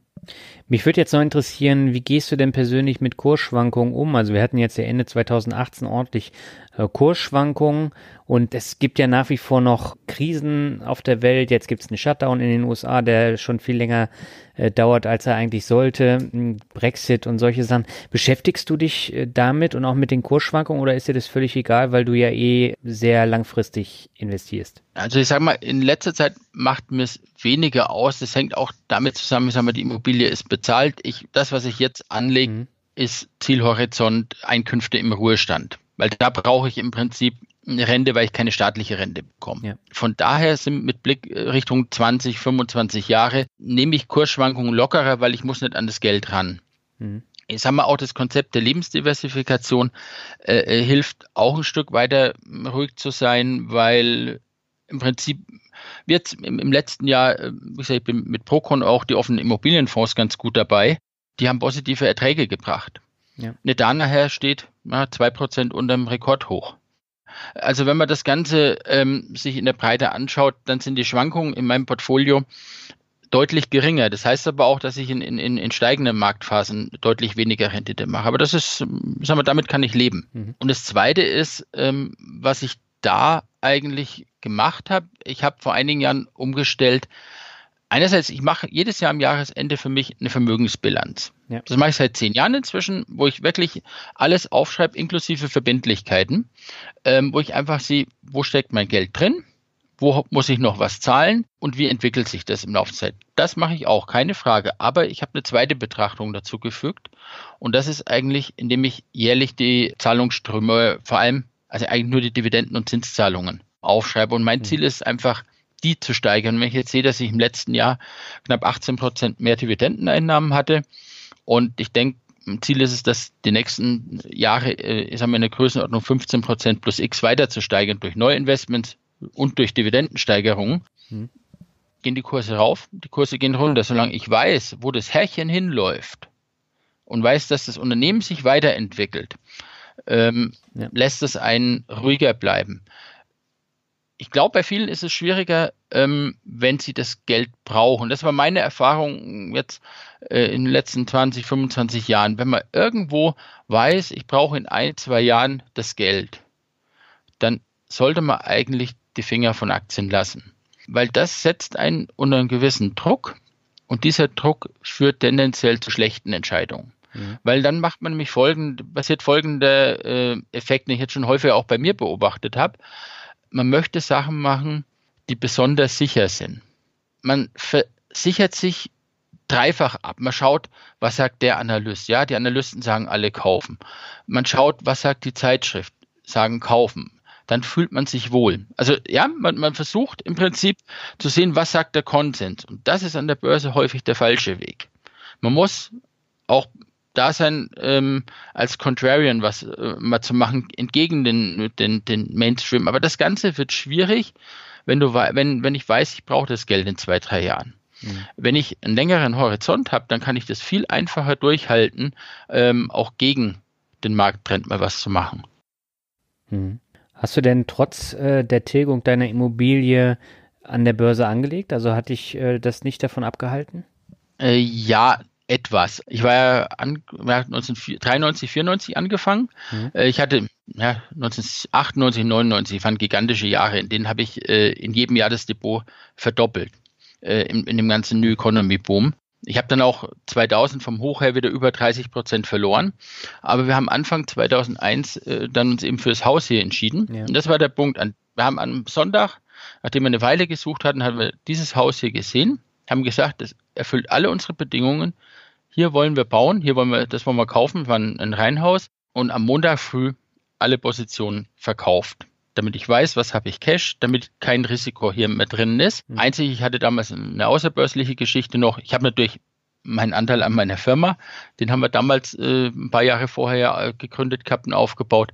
Und ich habe dann langsam in, in den Jahren mit kleinen Beträgen was an der Börse gemacht und eigentlich so ab 2008 dann wieder angefangen. Die Chance äh, der Steuerfreiheit habe ich Ende 2008 äh, noch recht gut genutzt und habe größer investiert, weil ich sag mal, den Effekt, ähm, dass man die Erträge steuerfrei bekommt, ähm, das war schon ein schönes Zuckerl oben drauf. Mhm. Wobei der Finanzminister da jetzt einen Teil weggenommen hat, weil ich hatte damals, das war auch der Grund, warum ich damals ETFs gekauft hat. Die Comdirect hatte, äh, Comstage hatte den, die ETFs mit äh, Swap drin, mit Syntheti also synthetische ETFs mit, äh, auf Swap-Basis. Und das Ganze hat dazu geführt, mhm. dass man im Prinzip sowohl Kurssteigerung als auch Dividenden steuerfrei kassiert. Die haben null ausgeschüttet. Das heißt also bis äh, Ende 2017 waren die kompletten äh, Kursgewinne komplett steuerfrei. Ja. Ähm, und war trotzdem breit gestreut über einen ETF investiert. Wobei jetzt mit der Vorwegpauschale und gleichzeitig der Sache, dass, dass sie noch ausschütten, der Vorteil der Steuerfreiheit bei den ETFs eigentlich weitgehend gegessen ist. Hm. Ich werde mir das jetzt ein, zwei Jahre anschauen, dann muss ich überlegen, ob ich da eventuell dann von ETFs in, also auch wenn die Gewinne weiter steuerfrei sind, in, in Einzelaktien um switche, weil ich die Vorwegpauschale ohnehin zahle und weil ich auf die Ausschüttungssteuern zahle und da vielleicht mit einer Einzelaktie besser fahre am Ende. Hm. Aber da ähm, entscheidest du dich dann erst in zwei Jahren. Ja, das will ich mir jetzt erstmal anschauen. Also letztes Jahr gab es dann mit der Vorwegpauschale nicht wirklich viele Fälle, nachdem äh, die Märkte sich ja negativ entwickelt haben. Mhm. Aber ich werde das Ganze mir anschauen in Ruhe und äh, ja, und dann eine Entscheidung treffen, ob ich die jetzt drin lasse oder ob ich dann sage, okay, dann mache ich Einzelaktien. Aber die Neuinvestments habe ich in letzter Zeit vor allem Einzelaktien dann gemacht, mhm. weil es interessanter ist. Also wenn ich jetzt nicht da nachher sehe, der nur 0,7 ausschüttet, das ist ja im Vergleich zum DAX-ETF, der fast 4% ausschüttet oder 3,5, ist es ja, ja 0,8, 0,9 Prozent Vorteil, weil ich jetzt was mehr investiert bleiben kann, weil keine Steuer auf die Dividende erstmal fällig ist, ja. Bevor wir jetzt zum Workshop kommen, würde ich gerne nochmal zum Thema Geldanlegen für Kinder zu sprechen kommen. Du hast deine Tochter auf sehr interessante Art und Weise zum Investieren gebracht, damit sie ihr Taschengeld nicht ausgibt, nicht verkonsumiert. Wie hast du das gemacht? Also das Ganze ging irgendwann, muss so erste Klasse rum gewesen sein, hat sie eigentlich Taschengeld immer für so Kleinigkeiten, so Philipp-Pferde und das, das ist ein Kleinkram ausgegeben. Und immer wenn Geld, wenns Geld da war, gleich was gekauft, muss, zack, muss, muss sie haben. Ähm, da habe ich mir überlegt, okay, wie bringst du das dem Kind bei? Und der erste Schritt war, naja, wie kann man dem Kind, äh, das so gerade bis 100 zählen kann, wie kann man dem erklären, was ein Zins ist? Und meine Idee war dann, ich habe virtuell die Schmidt-Bank gegründet, das ist, bin ich, sie kann zu mir kommen und kann Geld anlegen mhm. und sie bekommt bei mir ein Prozent äh, Zins pro Monat. Ja. Ein Prozent pro Monat deshalb, es muss einfach rechenbar sein und wir wissen alle, als Kind äh, ein Monat ist ein langer Zeitraum. Also wenn ich, wenn ich das aufs Jahr gemacht hätte, wäre kein Anreiz da gewesen und es, es wäre auch kein Gefühl, also der, der, der Belohnungszeitpunkt, sage ich mal, wäre wär zu weit in der Ferne gewesen. Darum habe ich mir gesagt, okay, mhm. probieren wir aus, ein Prozent pro Monat. Das hat sie dann fasziniert und sobald sie irgendwas äh, Taschengeld bekommen hat, kam sie an, Papa, möchte ich einzahlen aufs Schmidt-Konto. Das haben wir dann auf Papier schön nacheinander geführt. Und irgendwann habe ich nach eineinhalb, zwei Jahren dann gesagt, hm, eigentlich wäre ganz gut, das Thema Aktien ein bisschen näher zu bringen. Ich meine, sie hat ein bisschen Beziehung äh, zum Thema Aktie, weil sie natürlich sieht mit den Papieren, äh, mit denen wir herumhantieren. Und dann habe ich, hab ich ihr erstmal versucht zu erklären, was ist eine Firma. Habe es ein ganz Beisp einfach ein Beispiel erklärt. Sie haben damals mit meiner Frau zusammen, haben sie immer Kleider für, für Barbie-Puppen gehäkelt. Mhm. Und an dem Beispiel habe ich erklärt, okay, was, äh, ja, das, also der Hersteller der Barbie-Kleider ist im Prinzip die Firma. Man braucht die Rohstoffe, man braucht einen Arbeiter, der es macht, der kriegt einen Lohn, man muss die Kleider verkaufen. Und so konnte man es relativ einfach erklären und vom Gewinn bekommt dann derjenige, dem die Firma gehört, was ausgeschüttet. Und da habe ich das so ein bisschen erklärt, was, was Dividenden sind, was eine Firma ist, was, was der Gewinn in der Firma ist. Und so nach und nach. Und äh, dann haben wir angefangen, ähm, dass sie ihr Taschengeld, das allererste war, ich glaube, ein oder zwei Aktien von Coca-Cola, die sie gekauft hat. Mhm. Wichtig war mir ein Produkt, das sie kennt ja. und dass auch die Amerikaner den Vorteil haben mit den Quartalsdividenden. Und ich habe das dann so gemacht, dass ich ein historisches Wertpapier mitgenommen habe. Gibt es moderne von Coca-Cola. Bin hergegangen und habe mit Photoshop quasi den Namen rausgemacht, habe ihren Namen reingemacht und habe es ausgedruckt. Sie hatte also nach dem Kauf der Cola-Aktie in der Hand ein Zertifikat, ich besitze eine Aktie von Coca-Cola. Mhm. Und damit hat sie was Physisches, hat einen Bezug da und wir haben dann äh, auf dem Schmidt-Konto im Prinzip immer auch die Dividenden, die von Coca-Cola gezahlt werden, gut geschrieben. Später haben wir dann noch, ähm, was war es noch, äh, Burger King dazu gekauft, also Restaurant Brands heißen sie jetzt. Mhm. Dann haben wir noch Deutsche Post irgendwann, Rhönklinikum habe ich hier empfohlen, weil ich komme aus Unterfranken aus der Ecke und Großeltern etc. waren schon häufiger im Klinikum. Sie kennt das, sie war da schon mit drin. Mhm. Dann, was haben wir noch gekauft? Irgendwann habe ich ihr erklärt, was ein DAX-Index-Zertifikat ist. Da habe ich, hat sie sich eins quasi gekauft. Ähm, ja, Mattel, das war nicht ganz so gut, die, die ging ein bisschen, ein bisschen schwächer. Das war damals aber Barbie okay. Ähm, es muss eine, eine, Beziehung da sein. Aber das Interessante, was da eigentlich entstanden ist, äh, dadurch, sie hat den Fokus voll auf die Dividenden. Und irgendwann kam mal äh, der Ding, habe ich gesagt, na Mensch, jetzt sind die Kurse ein bisschen runtergekommen. Und dann sagt sie, äh, also so nach dem Motto, ja, dann kann ich ja meine Dividenden billiger kaufen. Ja, also der, der, also es war nie der Gedanke da, ähm, der Wert hinter der Aktie, sondern immer der Fokus auf den Zahlungsstrom. Mhm. Also auf die Dividende. Und das, das finde ich interessant. Und ja, ich bin gespannt, wie das Ganze weitergeht. Ich stehe jetzt, äh, sie ist jetzt 14 Und für mich ist irgendwo, also sie liegt weiterhin auch im Schmidt-Konto der Gelder. Und irgendwann hat sie sich mal gewünscht, dass wir mindestens bis 18 das Schmidt-Konto weiterführen, mhm. weil sie hat natürlich inzwischen mal mitbekommen, wie hoch die Zinsen woanders sind. Ähm, und hat sie den Wunsch geäußert. Dann haben wir dann auch gesagt, okay, ähm, bis 18 machen wir das Ganze weiter. Und für mich ist jetzt äh, die Challenge im Prinzip, den, den Übergang zu finden. Also sie weiß nicht, was, was in ihrem Depot, was wir für sie angelegt haben, äh, drin ist, ja. Mhm. Ähm, so, und das ist, ist die Aufgabe, ich glaube, die nächsten Jahre dann einfach ihr den verantwortungsvollen Umgang damit äh, beizubringen. Aber ich glaube, da ist, ein, ist eine gute Basis gelegt, weil ich glaube, das tut ganz gut, wenn sie, wenn ein Studium später dann einfach eine Basis hat, wo sie laufende Erträge draus bekommt und zwar nur auf diese Erträge äh, fokussiert und nicht auf den Wert, äh, der dahinter erstmal steht und den weil da ist ja die Gefahr, dass, dass irgendwann das Ganze ähm, dann versilbert wird und verbraten wird und dann nach fünf Jahren Hochkonsum gemerkt wird, okay, war doch keine ewige Geldquelle, ja. äh, war halt ein Einmaleffekt, weil jeder Euro kann halt nur einmal ausgegeben werden. Aber da bin ich am, am Überlegen, aber ich denke, äh, dass da paar ja einfach auch Regeln zusammenschreiben werde, so, so ein kleines kleines Büchchen, was, was dazu macht, wo ich sage, okay, das sind die Grundregeln, die du beachten, beachten musst. Und die oberste ist im Prinzip äh, den Dividendenbaum nicht fällen, weil wenn er gefällt ist, bringt er keine Erträge mehr. Da ist kein Obst mehr dran. Ja. ja, da bin ich ja mal gespannt, ob deine Tochter das dann auch so umsetzt. Das werden wir dann sehen. Ich hoffe es. okay, ähm, Matthias, dann würde ich sagen, lass uns zum Word Shuffle abschließend kommen. Mhm. Ich habe ein paar Begriffe rausgesucht. Du sagst einfach, was dir dazu einfällt und beginnen möchte ich mit Bayern. Bayern, ähm, ja, schönes Bundesland. Äh, ich bin ja eigentlich Franke. Äh, ich lebe ja hier, hier fast schon im Exil. Das hattest du eben gesagt, ja. Aber nee, also Bayern ist äh, ja gewisse auch Tradition. Es ist ja, es ist, ist manchmal auch, glaube ich, hier noch, noch ein bisschen eine, eine konservativere Denkweise, ein bisschen mal bodenständig an manchen Dingen ja, ich lebe auf jeden Fall gern hier. Ich lebe auch gern hier im Süden. Okay, dann bleiben wir im Süden und äh, der nächste Begriff ist Invest. Die Invest. Ähm, ja. ja. wäre ich heuer gerne dabei, aber da wäre ich in, in Antwerpen sein. Die letzten beiden Jahre war ich dabei. Ich war, glaube ich, mit einer der ersten Veranstaltungen, war ich schon damals mit dabei. Ich habe einmal auch historische Wertpapiere auf der Invest ausgestellt. Mhm. War jetzt nicht, nicht, ganz so lohnenswert, sonst wären wir wieder hin. Aber früher, als zu Zeiten bei Börse Online, war ich gerne und häufig als, als Aussteller mit auf dem Messen dabei, habe dort gerne auch Vorträge gehalten. Und das Schöne war eigentlich immer dort, man hatte den direkten äh, Draht zum Leser.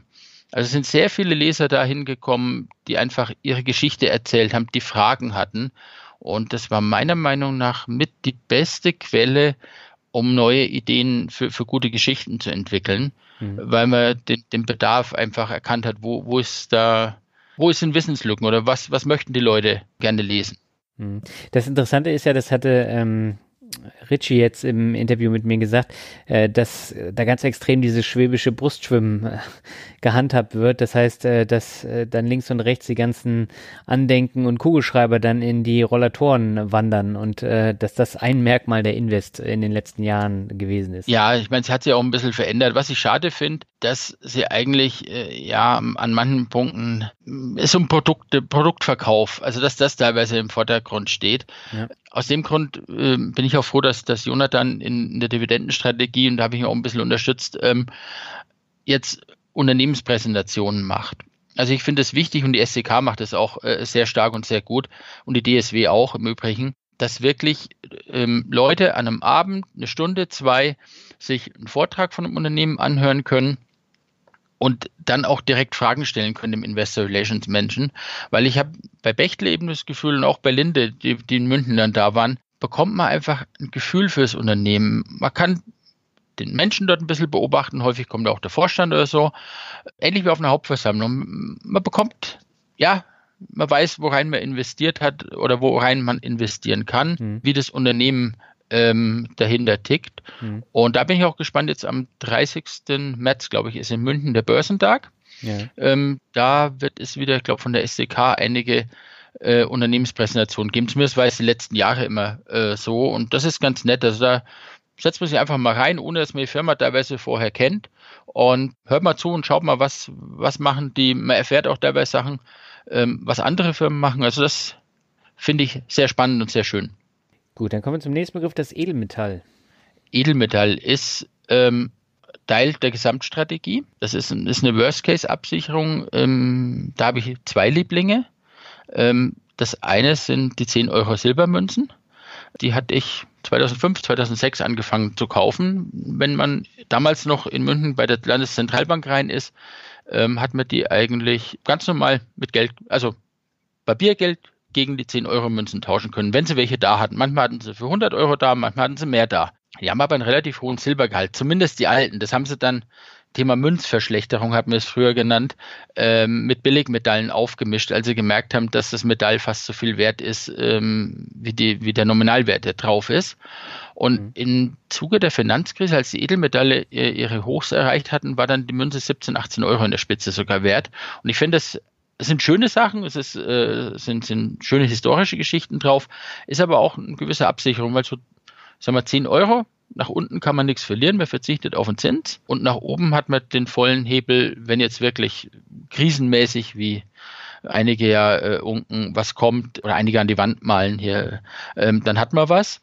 Und das Zweite, was ich mag, äh, sind die chinesischen Goldmünzen. Und zwar, weil die eine Kombination aus beidem haben das ist einerseits, also der, der, die chinesischen Banda-Münzen gibt es als äh, Zwanzigstel, als Zehntelunze. Die Zehntelunze kostet dann so 115, 116 Euro irgendwas rum. Mhm. Die haben einen minimalen Aufschlag auf den Goldpreis, aber die alten Jahrgänge, so, so 1996, 97, 98, die haben dann schon ein paar hundert Prozent Sammleraufschlag. Okay. Und in dem Moment, also man hat praktisch beides. Man hat Edelmetallinvestment und man hat gleichzeitig ein, ein schönes Schmuckstück. Dann kommen wir zum nächsten Begriff, das ist Rockmusik. Ja, ist nicht ganz so meine Welt. Ich mag es ein bisschen leiser, ruhiger. Also was ich, was ich mag, ist so, so Bands wie Silbermond, Pur. Ähm, das sind so, so meine Dinge. Aber ähm, ja, und sowas, was im Radio läuft. Also da bin ich nicht so dermaßen festgelegt, sage ich jetzt mal. Okay. Dann kommen wir zum nächsten. Jetzt bin ich mal gespannt, was du sagst, ist Investmentpornografie. ich hätte den Begriff, ich habe ihn unterdrückt im Zusammenhang mit der Invest. ähm, ja, trifft an, an vielen Punkten inzwischen leider, weil es an manchen, manchmal einfach nur darum geht, Aufmerksamkeit äh, zu generieren. Und eigentlich ist das Langweilige am Investieren, siehe Danaher und Co. Hm. Also da, wo es wenig tut, wo es eigentlich ein halbes Jahr lang nichts zu berichten gibt. Das sind eigentlich die interessanten und die, die erfolgreichen Sachen am Ende. Und das, äh, ach, diese Krisenpropheten, ob Dirk Müller, okay, der war jetzt letztes Jahr dann, dann recht gut gelegen. Und also, wenn man eine solide Strategie hat dahinter und, und nicht wirklich äh, halsbrecherisch durch die Gegend fährt, dann kommt man gut durch Krisen durch dann bringen die einen nicht um. Das ist das Wichtigste, wenn sie irgendwann kommen sollte. Aber man darf sich da weder in die eine noch in die andere Richtung nicht verrückt machen lassen. Die andere Richtung ist jetzt, schauen wir die Cannabis-Aktien an oder Bitcoin und Co. Was sind die Leute da kirre gemacht worden? Mhm. Das Langweilige ist das, das definitiv das Bessere. Ja, das war ein schönes Zitat. Ähm, und zum Abschluss habe ich Glück für dich. Glück, Glück ist, ja, wie hat jemand gesagt, wenn man im Flow ist, ist das, wenn man was macht und dabei aufgeht. Und ich hatte das Glück, die letzten 20 Jahre eigentlich immer das zu tun, was im Prinzip mir Spaß gemacht hat. Ich habe mein Hobby zum Beruf gemacht, mehrfach im Prinzip einerseits mit, mit dem Journalismus, mit dem Schreiben äh, über Aktien, weil ich im Prinzip äh, mich gerne mit Aktien beschäftigt habe ich habe es im Prinzip mit den historischen Wertpapieren nochmal gemacht. Das, was mir Spaß macht, zum Gelderwerb im Prinzip auch zu machen. Und ich denke, das ist eine Geschichte, die dazu führt, äh, dass man glücklich und zufrieden ist.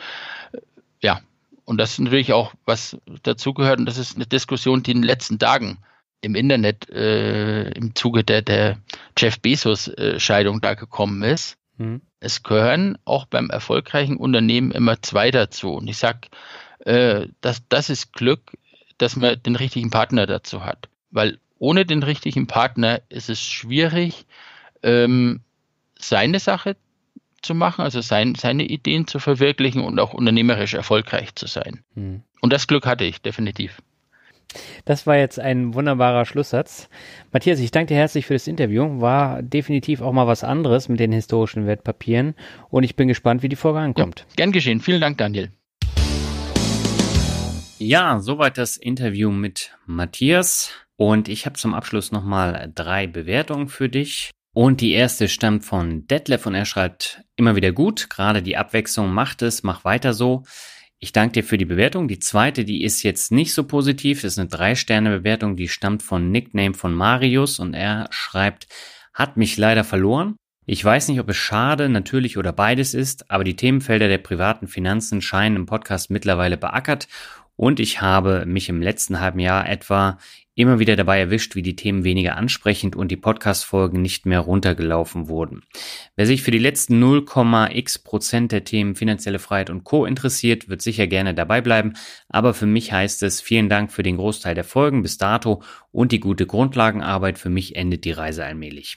Ja, erstmal vielen Dank für die Bewertung und ich kann das absolut nachvollziehen, weil man fängt ja an, selber anzulegen, man kennt dann viele schon und dann ist natürlich auch nicht mehr jede Folge interessant.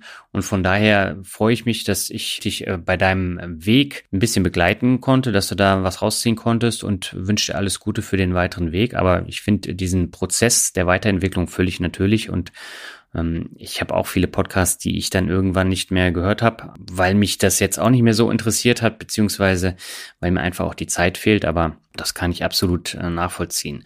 Und die letzte Bewertung von heute stammt von TTSB89 und er schreibt, klasse, gerade auch die neueren Folgen. Toller Podcast, der mittlerweile zu meiner absolut regelmäßigen Audiolektüre gehört. Gerade auf die neueren Folgen, die sich etwas von den ganz konkreten praktischen Themen lösen, gefallen mir sehr gut. Folge 107 beispielsweise war äußerst interessant.